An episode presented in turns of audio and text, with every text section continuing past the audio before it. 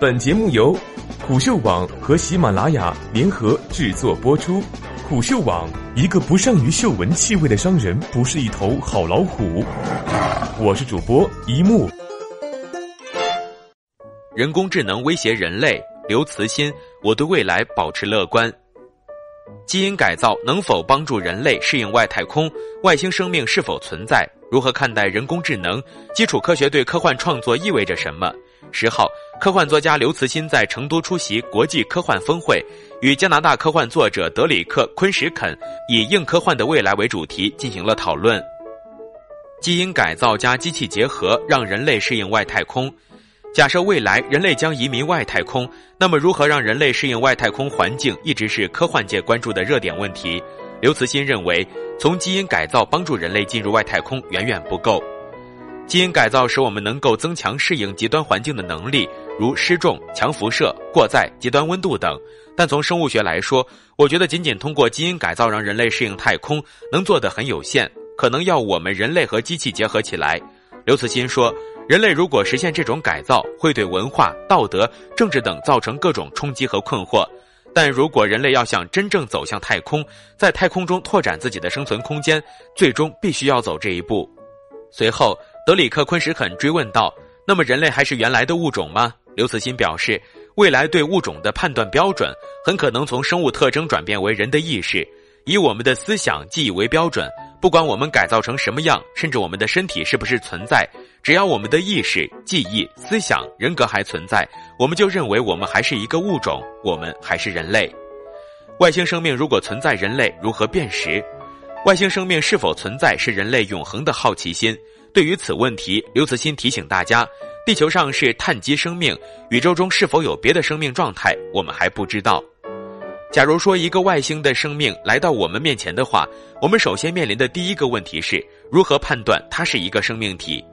刘慈欣认为，在宇宙中更大体积、更大范围的更普遍条件下，如恒星上、恒星周围，甚至在完全不依托于任何星球的纯粹的真空里面。有可能有由宇宙中的尘埃构成的生命形态，这些生命可能是很让人吃惊的，它们可能不是碳基生命，甚至可能是核能驱动等等。人工智能威胁人类，我对未来保持乐观。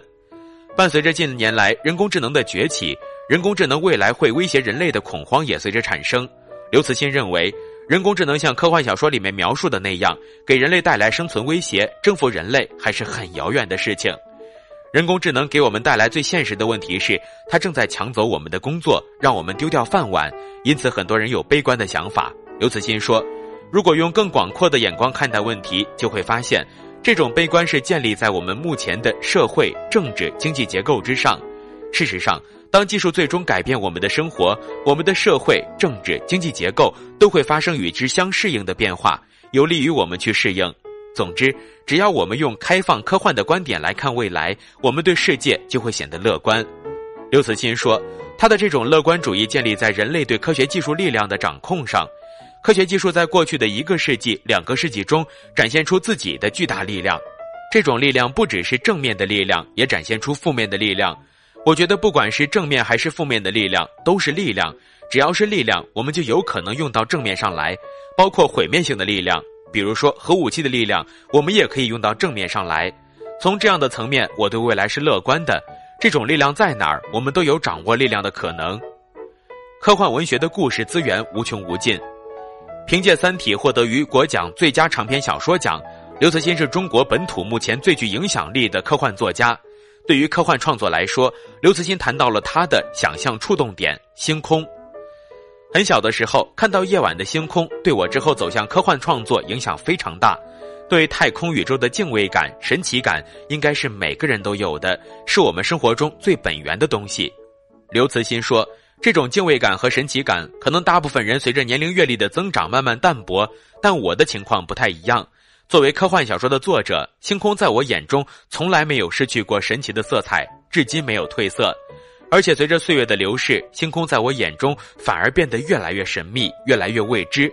这种未知感不是减少，而是越来越多了。这也是我创作科幻小说最原初的一个动力。刘慈欣同时谈到，基础科学的不断进步是科幻文学的创作福音。主流文学的故事资源对人类永恒的主题，如爱情、社会关系等表现都已经很充足，所以主流文学主要是从表现形式来创新。但科学不断进步，基础理论不断进步，却给科幻文学的创作提供越来越多的故事资源。刘慈欣说：“是基础科学和前沿技术的进步，给了科幻作家一碗饭吃。我们的故事资源都是从科学和技术里面挖掘出来的，这也是科幻小说与主流文学不一样的地方。”